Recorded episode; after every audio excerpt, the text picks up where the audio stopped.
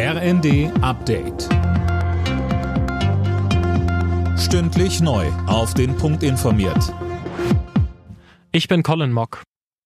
Den vierten Tag in Folge protestieren die Bauern gegen die Agrarpolitik der Bundesregierung. Tom Husse, nach den Blockaden in dieser Woche will die Ampel mit den Landwirten ins Gespräch kommen.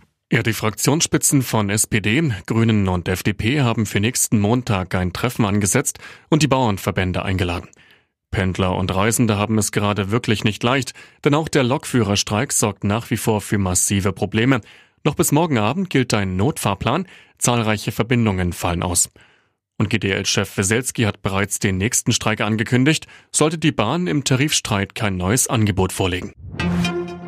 Das Geheimtreffen mit AfD-Politikern und Rechtsextremisten schlägt weiter hohe Wellen. Kanzler Scholz sprach von einem Fall für den Verfassungsschutz. Er rief alle Demokraten zum Zusammenhalt auf. Thema des Treffens soll die Vertreibung von Millionen Menschen mit Migrationshintergrund aus Deutschland gewesen sein. Wirtschaftsminister Habeck hat Israel dazu aufgerufen, Zivilisten im Gazastreifen besser zu schützen.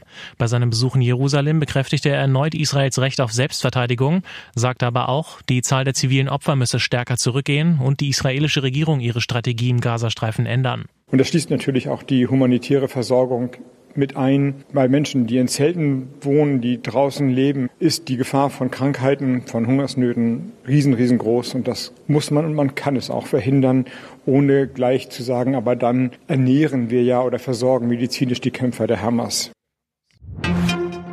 Auch nach der Pandemie bewegen sich Kinder und Jugendliche zu wenig. Das zeigt eine Studie des Bundesinstituts für Bevölkerungsforschung. Demnach wird immer weniger draußen gespielt oder Sport gemacht. Das kann sich auf die Gesundheit auswirken, warnen die Experten. Alle Nachrichten auf rnd.de